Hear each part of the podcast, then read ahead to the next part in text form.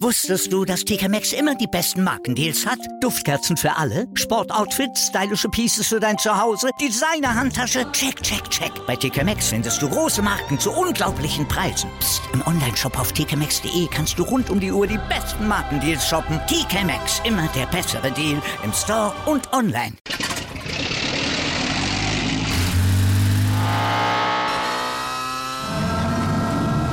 Von 0 auf 100.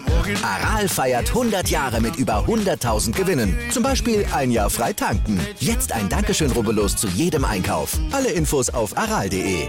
Aral, alles super.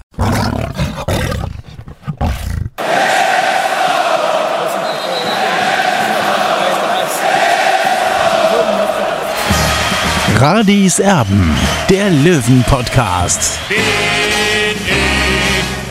Radi bin ich König, alles andere stört mich wenig, was die anderen Leute sagen, ist mir gleich, gleich, gleich. Bin ich Radi, ja, ja, ja, bin ich König, ja, ja, ja, und das Spielfeld ist mein Königreich.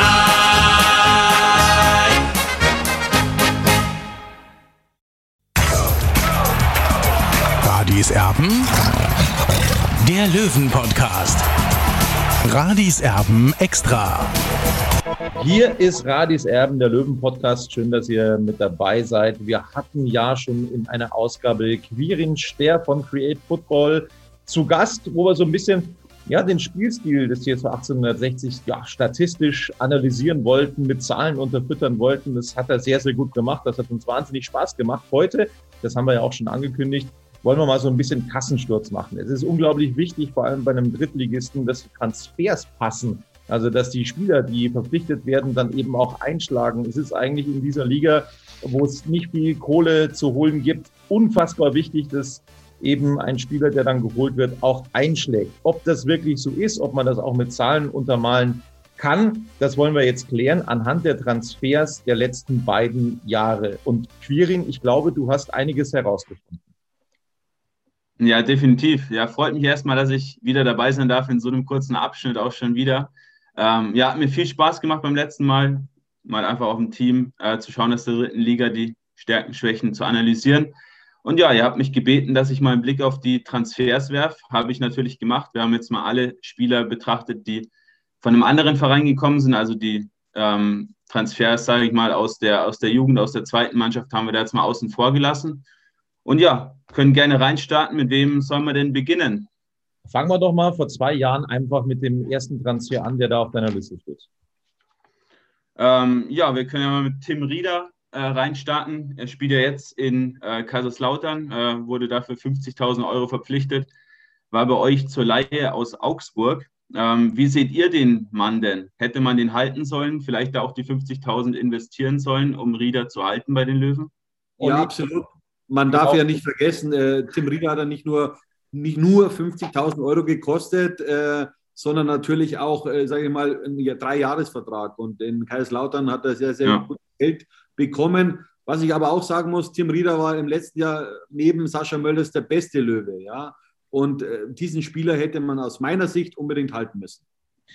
Also ich bin da ganz bei Olli. Ähm, ich, ich bin ihm ja auch schon aufgefallen am Anfang. Also da muss ich ganz klipp und klar sagen, wir haben es schon öfter dann auch in Radiserben gesagt, ein Spieler, der eigentlich unverzichtbar war, wenn man eben ja das von der letzten Saison äh, nimmt, wie er sich da präsentiert hat, eine absolute Säule im defensiven Mittelfeld, unglaublich wichtig und in Kaiserslautern, glaube ich, fühlt er sich aktuell einfach auch nicht so wohl. Ja, genau. Ich habe hab mir bei ihm natürlich auch mal die Daten aus der letzten Saison bei euch angeschaut. Aufgefallen ist hier, dass er gerade in der Luft eine richtige Waffe war. Also hat er fast 70 Prozent seiner Kopfballduelle gewonnen, was wirklich im Liga-Vergleich ähm, auf der Position auch wahnsinnig stark war. Am Boden waren es ein bisschen weniger Prozent, aber immer noch äh, absolut im Rahmen. Und bei ihm kam natürlich auch dazu, dass du den halt auf der 6 und in der Innenverteidigung einsetzen konntest. Und sowas ist natürlich in der Liga äh, wie jetzt der dritten auch nicht alltäglich, dass du einen Spieler hast, der eben auf zwei Positionen gut performt. Äh, wobei man sagen muss, wenn ich jetzt rein mal die Sechster-Position nehme, ähm, hat da Daniel Wein, was die ganze Zweikampfführung auch angeht, ist er zwar ein bisschen schwächer, ist natürlich auch körperlich äh, schwächer als Rieder, aber hat ihn da schon ganz ordentlich äh, ersetzt und in der Balleroberung ist äh, Wein sogar ein bisschen noch vor Rieder. Sehr interessant. Ähm, dann haben wir natürlich weitere Spiele, auf die wir schauen ähm, möchten mhm. aus der quasi letzten Saison. Genau, machen wir einfach mal mit Prince Owusu äh, weiter, ähm, der jetzt ja in Paderborn spielt. Ähm, war ja von Bielefeld ausgeliehen, ähm, auch bei euch ein recht erfolgreicher Spieler.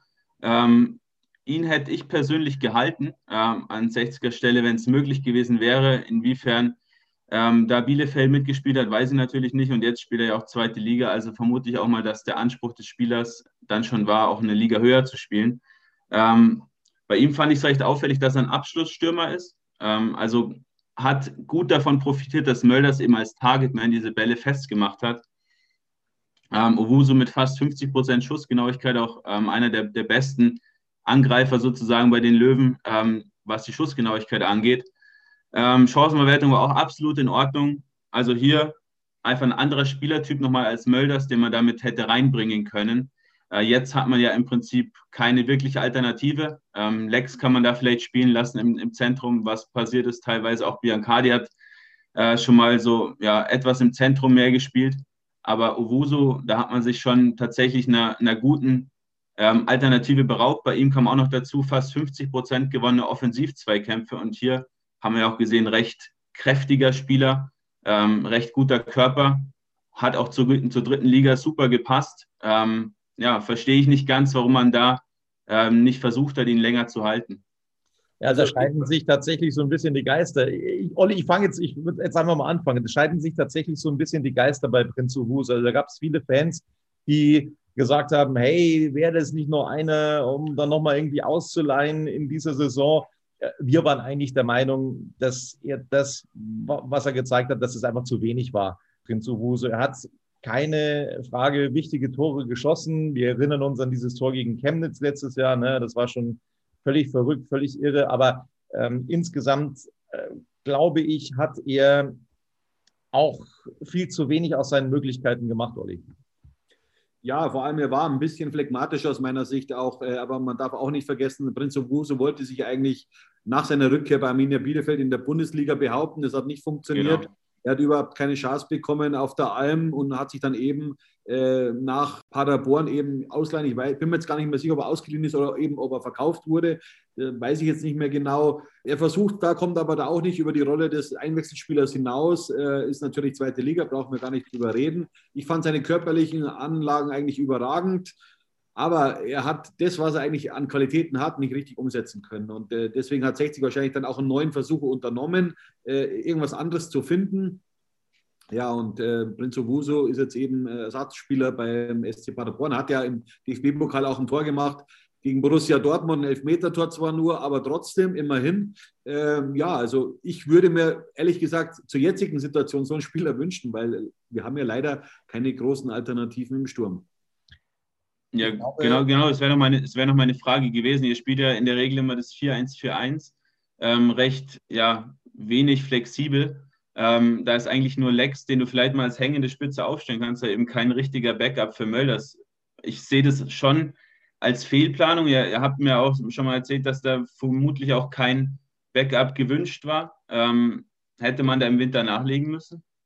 Ja, auf, auf, auf jeden Fall. Also man 60 äh, war in der Winterpause auf Platz 3. Also wenn man den Anspruch hat, äh, dass man 60 München wieder zurück in die zweite Liga führt, da hätte der Verein unbedingt auf dieser Position äh, nachrüsten müssen, weil ja ähm, Martin Pusic den Verein verlassen hat, obwohl das ja auch kein äh, gelernter Mittelstürmer war, sondern links außen. Äh, also da hat 60 aus meiner Sicht schon ein Versäumnis äh, eben leider so, so aktiviert, wo ich sagen muss, ja, also da hätte man schon, für mich ist ein hausgemachtes Problem einfach, weil wenn man wirklich da eben einen Stürmer verpflichtet hat, ein Backup für Sascha Mölders, dann glaube ich, dass die Möglichkeit größer gewesen wäre, dass 60 aufsteigt. Einen Spieler, auf den wir auch eingehen möchten, ich glaube, du hast dich auch mit ihm beschäftigt, du hast da auch schon Kritik geübt bei uns im Podcast, das ist Dennis Erdmann. Wie siehst du ihn? Ja, auch ein spannender Spieler, aber ja, bei ihm ist halt auch die Frage, da, da läuft ja der Vertrag jetzt im Sommer auch aus. Verlängert man, verlängert man nicht? Ähm, ich wäre eher auf der Seite nicht zu verlängern.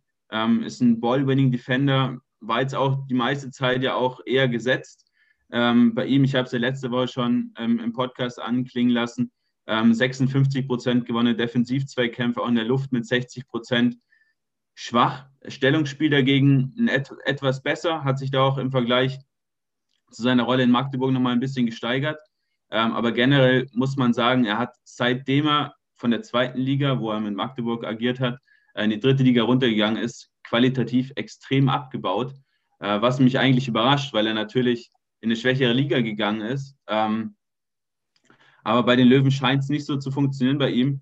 Ähm, wie gesagt, zweikampftechnisch schwach, war auf einem Niveau ungefähr mit Felix Weber, den man dann ja auch abgegeben hat.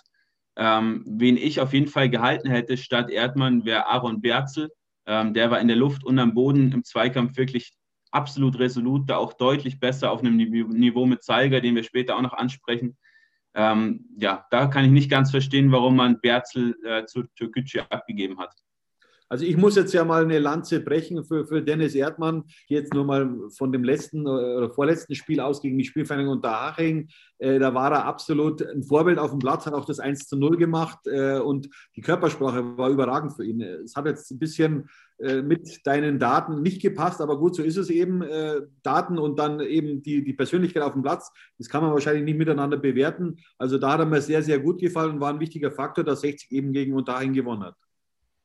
Ja, genau, das sind ja immer diese weichen Faktoren, die kannst du beim Scouting natürlich mit Daten nicht, äh, nicht beachten. Äh, Erdmann ist ja auch ein absoluter Leader, deswegen ist auch einer der Gründe mit Sicherheit, warum er geholt wurde aus Magdeburg.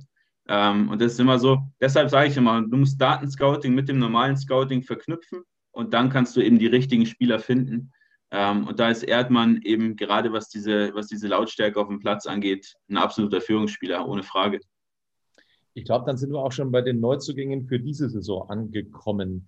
Wir wollen über größere, kleinere Namen sprechen. Du darfst gerne mit einem Spieler anfangen. Ich möchte jetzt nichts vorwegnehmen. Mit wem magst du anfangen? Ja, ja wo wir es gerade schon hatten, ähm, nehme ich vielleicht gleich mal Stefan Salger mir vor. Ähm, kam aus Bielefeld, hat jetzt noch eineinhalb Jahre Vertrag in etwa bis Sommer 22. Ähm, ja, guter Spieler, ohne Frage. Ähm, war ja bei euch auch so ein bisschen in der Kritik gestanden. Ähm, ist, wenn ich mal ja, die Transferpolitik mir, mir generell anschaue, so ziemlich der Spieler, den ich eigentlich am, am besten finde, der sich auch am besten eingefügt hat ins Teamgefüge. Äh, 90 Prozent erfolgreicher Aktionen, eine super Passquote, eine der besten der Liga. Ähm, dazu auch im Defensiv-Zweikampf sehr stark, in der Luft sehr stark, also hier auch bessere Zahlen wie die anderen Innenverteidiger im Kader. Ähm, bei ihm ist halt der Vorteil, er kann den Ball gewinnen, aber er kann ihn eben auch spielen. Ähm, liegt mit der Passquote mehr als 10 Prozent über den anderen Innenverteidigern, was halt auch zeigt, dieses Spiel, was ich letzte Woche genauer beschrieben habe, also dieses ähm, ruhige Aufbauen, was dann teilweise so aussieht, wie wenn der Verein keine Lösungen hätte oder das Team, ähm, aber was ja gewollt ist, was man ja sieht, dass eben mit vielen Passstaffetten dann der Weg gefunden werden soll, schnell ins letzte Drittel. Ähm, und da ist Seiger der elementare Spieler, der da eben den Ball auch spielen kann, weil er eben eine super Passquote hat. Ja, äh, Salga, da bin ich so ein bisschen hin und her gerissen, um ehrlich zu sein. Also hat mit Sicherheit gute Spiele gezeigt in dieser Saison, aber auch wieder teilweise Auftritte. Ich erinnere mich an, an das Spiel in Saarbrücken, äh, wo er teilweise haarsträubende Fehler sich geleistet hat, wo er dann hinten raus auch noch vom Platz geflogen ist. Also vor allem auch im Spielaufbau, in der Spieleröffnung, äh, teilweise heftige Patzer. Also da würde ich mir tatsächlich auch ähm, ja, mehr Konstanz wünschen äh, bei einem Stefan Salger, was im Übrigen dann auch auf den anderen erfahrenen Mann, der verpflichtet wurde in ja, der Sommertransferperiode zutrifft, nämlich auf äh, Richard Neudecker. Olli, willst du noch was zu Stefan Salger sagen? Ja, prinzipiell finde ich schon, dass Stefan Salger einer der besseren Neuzugänge ist des TSV 1860, vor allem mit seiner Erfahrung. Er war ja war ja lange Jahre eben bei der Arminia in Bielefeld äh, dabei, ist mit der Mannschaft auch aufgestiegen, war zwar dann nur eher Bankdrücker, aber trotzdem, er hat einige Einsätze gehabt, also das darf man jetzt nicht verkennen. Äh, ich finde schon, da, da, dass er der, der, Abwehr eine gewisse Stabilität verliehen hat, äh, das muss ich schon unterstreichen. Ja, und äh, er ist für mich einer der besseren Neuzugänge. Ja, wo, man, wo man direkt super zu Neudecker überleiten kann, der auch gar nicht so schlecht ist, äh, wie er teilweise von den Fans gemacht wird. Ähm, die bisschen schwächeren Neuzugänge, die kommen dann danach. Ihr habt jetzt quasi die zwei, zwei ganz guten vorweggenommen.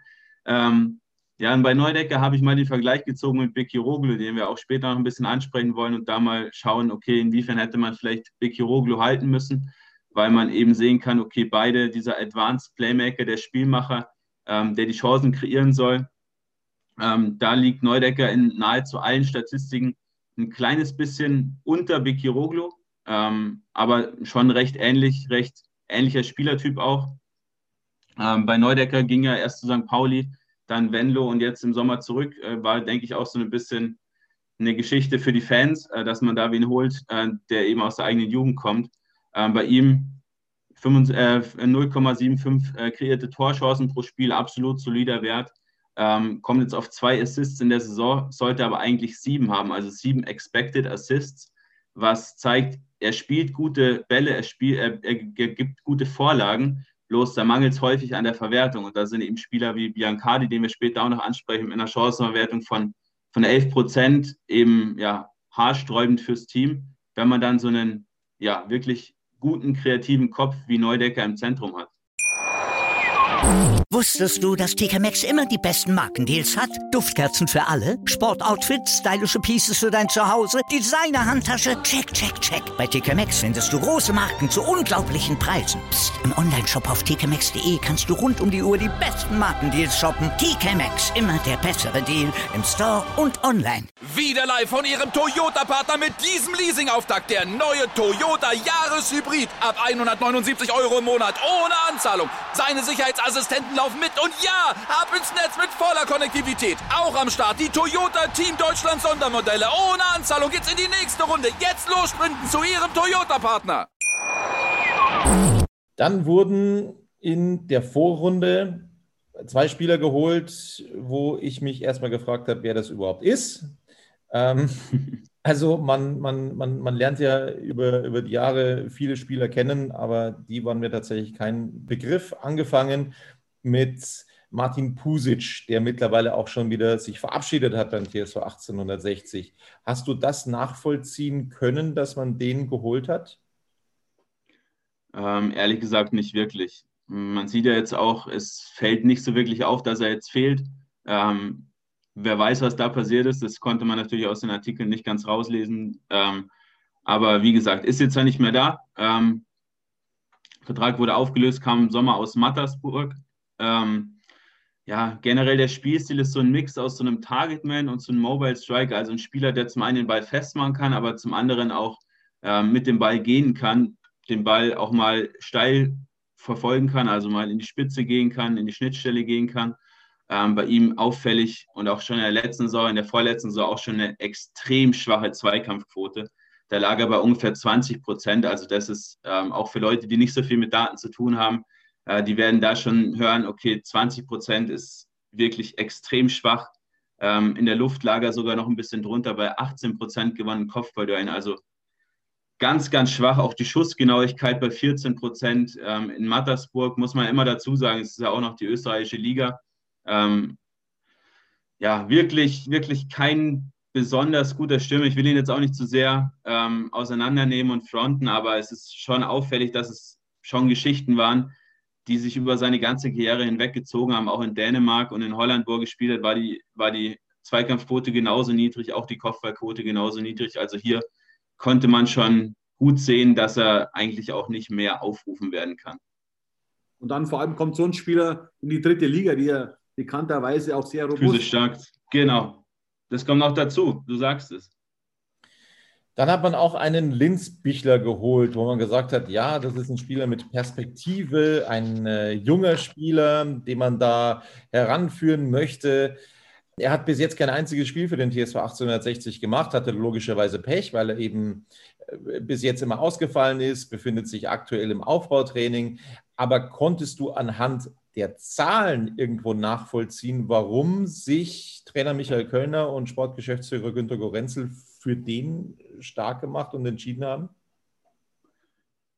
Ja, kommt aus der, aus der Jugend von Hoffenheim. Also von Hoffenheim 2 hat er auch Regionalliga gespielt. Ähm, bei ihm ist so die Geschichte, dass er auch mit seiner, mit seiner Körpergröße auch wieder dieser Targetman ist, also dieser Zielspieler.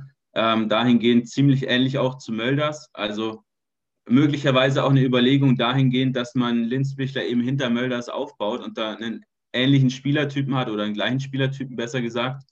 Ähm, also aus der Perspektive schon irgendwo nachvollziehbar. Man muss aber bei diesen Zielspielern, bei diesen Targetmans immer bedenken, dass die eigentlich mit dem Alter immer besser werden, weil es sind Spieler, die sich nicht über Schnelligkeit definieren, sondern die definieren sich über ja, Takte oder wie sagt man, ja, gute körperliche Bewegungen, ähm, auch so ein bisschen diese Abgewichstheit, dass man einfach genau weiß, wie muss ich mich drehen, wie muss ich den Ball abschirmen. Und das macht Mölders ja fast in Perfektion. Ähm, und bei Linzbichler hat man eben gesehen, in der Jugend, ähm, von der ich mir auch die Daten angeschaut habe, waren seine Quoten wirklich noch sehr, sehr gut. Also lag da im Jugendbereich natürlich äh, schon mit den Daten auf, auf einer Augenhöhe wie Mölders, kann man natürlich nicht vergleichen, aber äh, so als Einordnung, was natürlich dann immer die Geschichte ist, du hast in der Jugend den körperlichen Vorteil. Ähm, sobald es dann aber in die Regionalliga ging, bei, bei Hoffenheim in der zweiten Mannschaft, äh, hat er da schon deutlich abgebaut, knapp 20 Prozentpunkte verloren, auch wieder im Kopfballspiel und beim, beim Offensiv-Zweikampf. Ähm, und hier sieht man ganz klar, Chancenverwertung auch nicht besonders gut. Ähm, schlechte Chancenverwertung plus die Hauptfähigkeiten für seinen Spielertyp nicht so sonderlich gut ähm, im Erfüllen, weil er eben diese Körperlichkeit noch nicht hat und nicht die Erfahrung. Ähm, deswegen wird er sich auch, glaube ich, sehr schwer tun, wenn er von seiner Verletzung zurückkommt. Und auch daher wieder ein Transfer, den ich nicht ganz nachvollziehen kann. Dann haben wir die Wintertransferperiode, wo man zweimal zugeschlagen hat. Bis jetzt hat sich das aus meiner Sicht nicht wirklich gelohnt. Bei Janu Staude müssen wir vielleicht noch ein bisschen abwarten. Bei Biancardi ähm, habe ich eine eindeutige Meinung. Er hat einfach äh, vieles vermissen lassen, was man in Vergangenheit gesehen hat von ihm. Ähm, er hat in Rostock überzeugt, in Braunschweig eigentlich überzeugt, nur was er bei 60 München spielt, boah, ist es mir ein komplettes Rätsel, ich kann es nicht nachvollziehen. Ein Tor, ein Assist, ja, aber die Leistung insgesamt extrem ausbaufähig. Lässt sich das mit Zahlen untermalen? Ja, genau. Also es sind auch die zwei Transfers, die ich ja, mit Talik, den wir auch gleich noch ansprechen, am kritischen sehe. Also die drei. Ähm, ich fange mal mit Biancardi an. Wie gesagt, kam per Leihe aus Heidenheim, weil dieser Wunsch bestand, unbedingt in München zu spielen, ist ja gebürtiger Münchner. Ähm, aber allein die Tatsache, dass ein Zweitligisten einen Spieler für eineinhalb Jahre an einen Drittligisten ausleiht, ähm, sollte das schon ein bisschen hellhörig machen. Ähm, was ich bei Biancardi interessant finde, ist, dass er eben auf beiden Flügeln eingesetzt werden kann, ist beidfüßig stark. Ähm, bei ihm auch diese Saison in Braunschweig, diese 17 Spiele, die er da gemacht hat, muss man auch so ein bisschen kritisch sehen. Er hat da sehr von Kobilanski profitiert. Also hatte da am Ende zwar fünf Assists, aber hat da sehr davon profitiert, dass Kubilanski eben eine wahnsinnig große oder hohe Chancenverwertung hatte und damit Biancardi quasi diese Assists halt auch ja, quasi geschenkt hat, ähm, weil er eben die Vorlagen auch dann verwertet hat. Ähm, ja, bei Biancardi, wie gesagt, fällt auf, extrem schwache Chancenverwertung. Ich habe es vorhin schon gesagt, 11 Prozent nur. Ähm, die Flanken, da hat er bisher noch keine einzige angebracht bei den Löwen, 0 von 11. Ähm, auch die Schussgenauigkeit, 27 Prozent, extrem niedrig. Ähm, und auch bei den Dribblings, da liegt er bei knapp über 50 Prozent, sind, sind alles keine besonders guten Werte. Und wie gesagt, ist halt auch dritte Liga. Da sollte man mit ja, den Vorschusslorbeeren, die er so bekommen hat in Heidenheim, ähm, schon mehr zeigen. Ähm, auffällig, wie gesagt, dass er auch in Braunschweig schon, was die Dribblings angeht, was die Schussgenauigkeit anging, ähm, auch die defensive Arbeit auch da nicht annähernd überzeugt hat.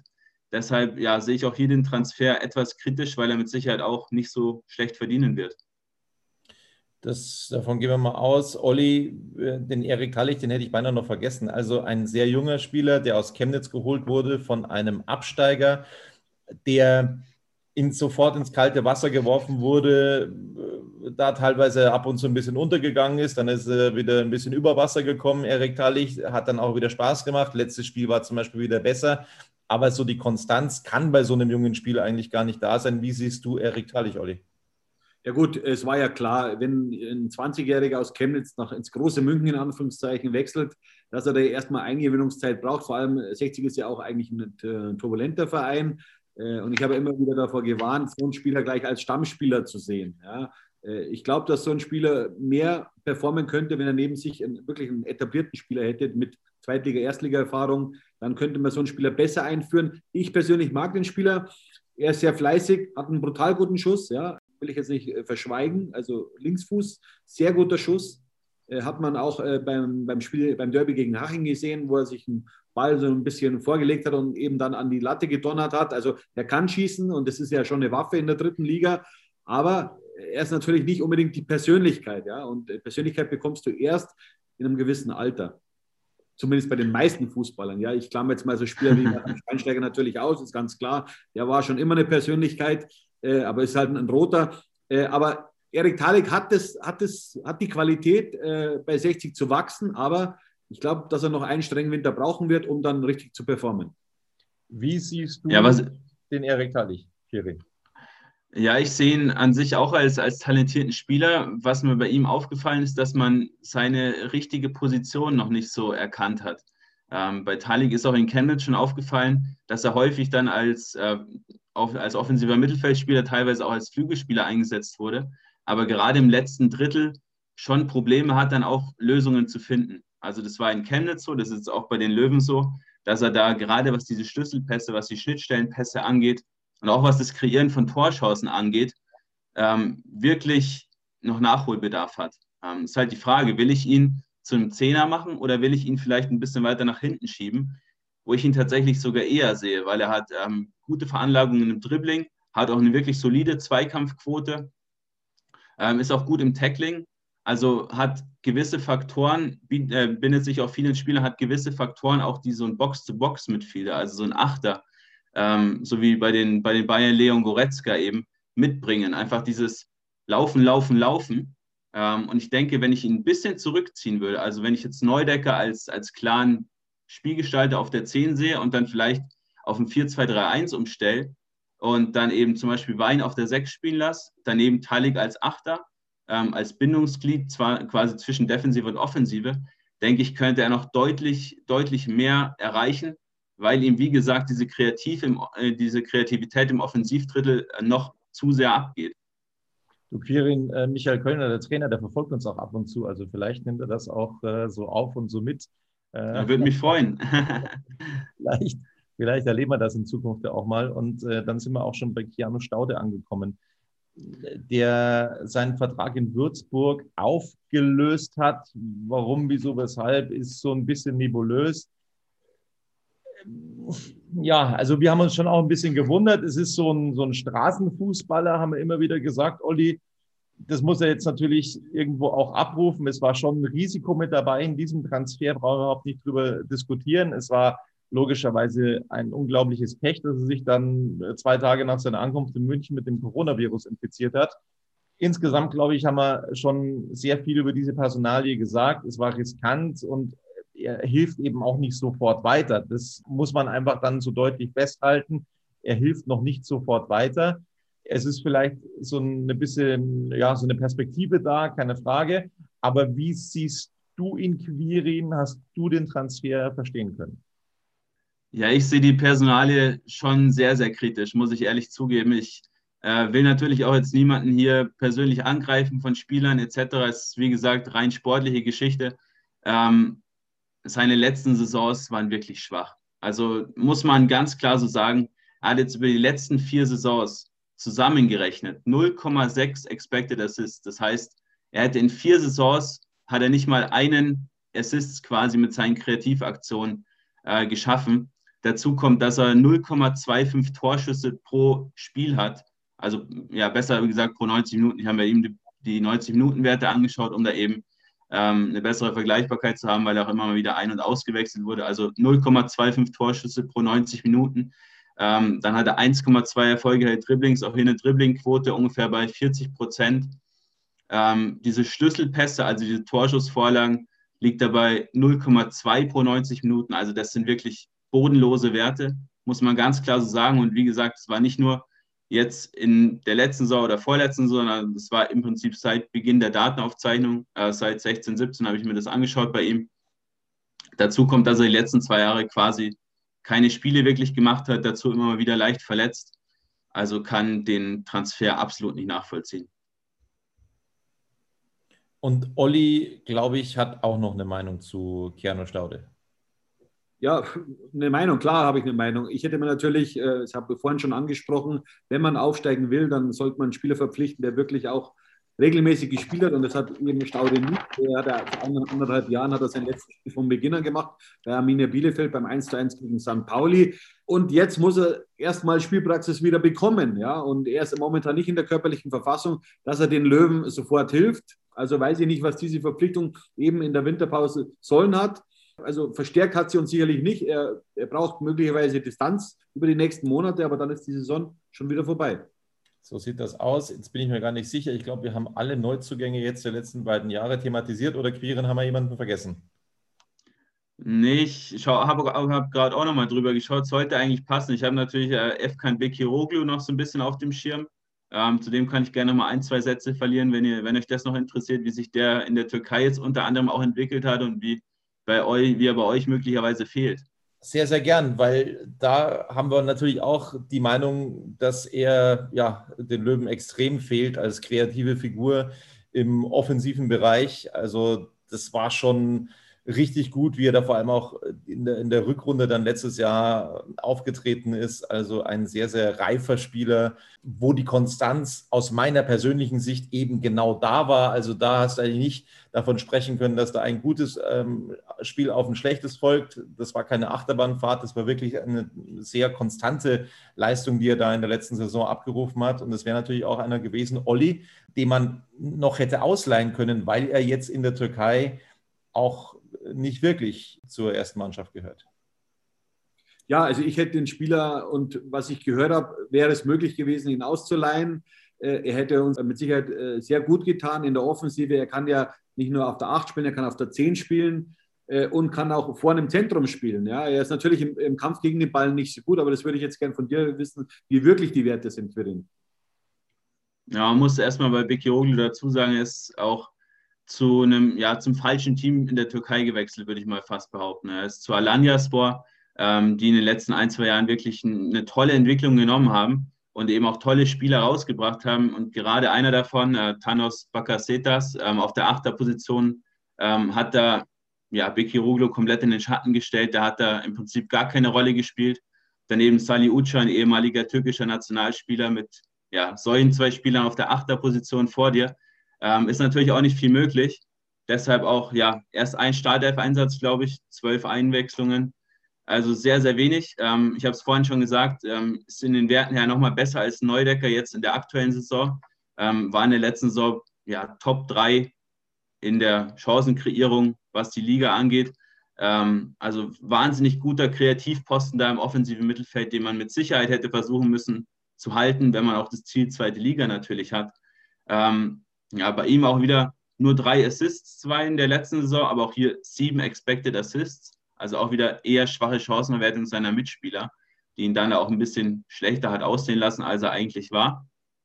Ähm, ja, kann ich nicht ganz nachvollziehen, warum man nicht versucht hat, ihn zu halten, wenn ihr sagt, dass da auch die Möglichkeit bestanden hat. So, jetzt ist die Frage, wir haben es eingangs des Podcasts gesagt, es ist unglaublich wichtig, dass Transfers in der dritten Liga sitzen. Welches Zeugnis stellst du datentechnisch sozusagen Günther Goretzka aus?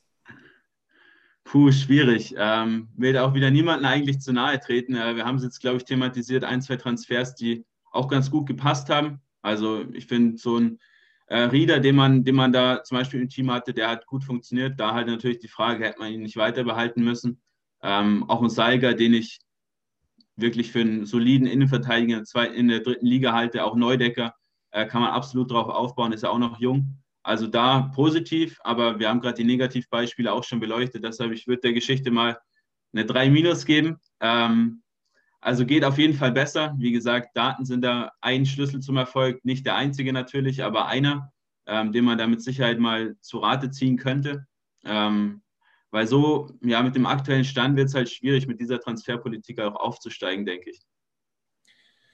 Quirin, vielen, vielen Dank für deine Einschätzungen. Nochmal ein herzliches Dankeschön. Es ist immer sehr, sehr spannend, äh, wenn du das Ganze auch mit Daten sozusagen beleuchtest. Und ja, wir drücken euch dann natürlich äh, die Daumen mit Create Football, ähm, dass dann eben, ja, vielleicht auch der TSV 1860 da mal vorstellig wird bei euch, äh, dass, da, dass da mal vielleicht ein bisschen mehr drauf gehört wird. Du hast in der letzten Ausgabe ja auch schon gesagt, es wäre vielleicht auch mal ratsam, so in der zweiten französischen Liga nachzuschauen. In, in Tschechien gibt es interessante Talente, in Österreich logischerweise auch. Also mal so ein bisschen nach Zahlen schauen und wenn da jemand Fragen hat, dann kann er sich vertrauensvoll an Create Football und an Quirensterne melden und wenden. Prima. Dankeschön, dass ich wieder dabei sein durfte. Hat wieder viel Spaß gemacht. Genau, und wir haben uns mit Sicherheit nicht zum letzten Mal gehört. Aber bis dahin erstmal ja. Viel Spaß weiterhin an alle Hörer und ja, an euch. Danke für die Einladung. Das war's von Radis Erben und äh, bis bald hier bei uns. Tschüss. Wieder live von Ihrem Toyota-Partner mit diesem Leasing-Auftakt. Der neue Toyota Jahreshybrid. Ab 179 Euro im Monat. Ohne Anzahlung. Seine Sicherheitsassistenten laufen mit. Und ja, ab ins Netz mit voller Konnektivität. Auch am Start die Toyota Team Deutschland Sondermodelle. Ohne Anzahlung geht's in die nächste Runde. Jetzt los sprinten zu Ihrem Toyota-Partner.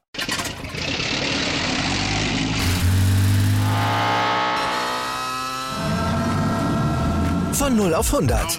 Aral feiert 100 Jahre mit über 100.000 Gewinnen. Zum Beispiel ein Jahr frei tanken. Jetzt ein Dankeschön, rubbellos zu jedem Einkauf. Alle Infos auf aral.de. Aral, alles super.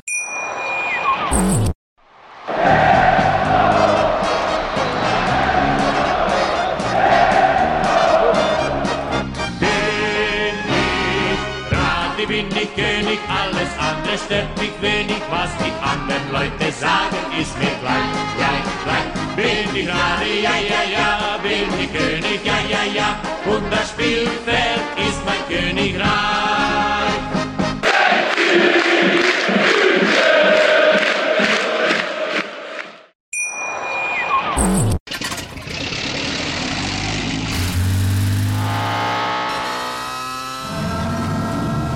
Von 0 auf 100. Aral feiert 100 Jahre mit über 100.000 Gewinnen. Zum Beispiel ein Jahr frei tanken. Jetzt ein Dankeschön, rubbellos zu jedem Einkauf. Alle Infos auf aral.de. Aral, alles super. Wie viele Kaffees waren es heute schon? Kaffee spielt im Leben vieler eine sehr große Rolle. Und das nicht nur zu Hause oder im Café, sondern auch am Arbeitsplatz. Dafür gibt es Lavazza Professional. Kaffee am Arbeitsplatz, der genauso lecker schmeckt wie in eurem Lieblingscafé. Die perfekte Kaffeelösung für jede Art von Unternehmen. Klein, mittel, groß. Ihr habt auf jeden Fall einen Kaffee, der schmeckt. Die richtige Motivation für eure Arbeitstage. Alle Infos zu Lavazza Professional findet ihr auf lavazzapro.de mit allen Kaffeelösungen für euer Büro. Ich habe mich natürlich schockverliebt, weil die war wirklich ganz, ganz klein. So begann die Mensch-Hund-Beziehung zwischen Christina und Tierschutzhund Frieda. Und wie es danach, nach dem ersten Moment der Verliebtheit, so weiterging und welche Klippen es danach zu umschiffen galt, das hört ihr in der neuen Ausgabe von Iswas Dog, dem Podcast für harmonische Mensch-Hund-Beziehungen. Iswas Dog? Mit Malte Asmus. Überall, wo es Podcasts gibt.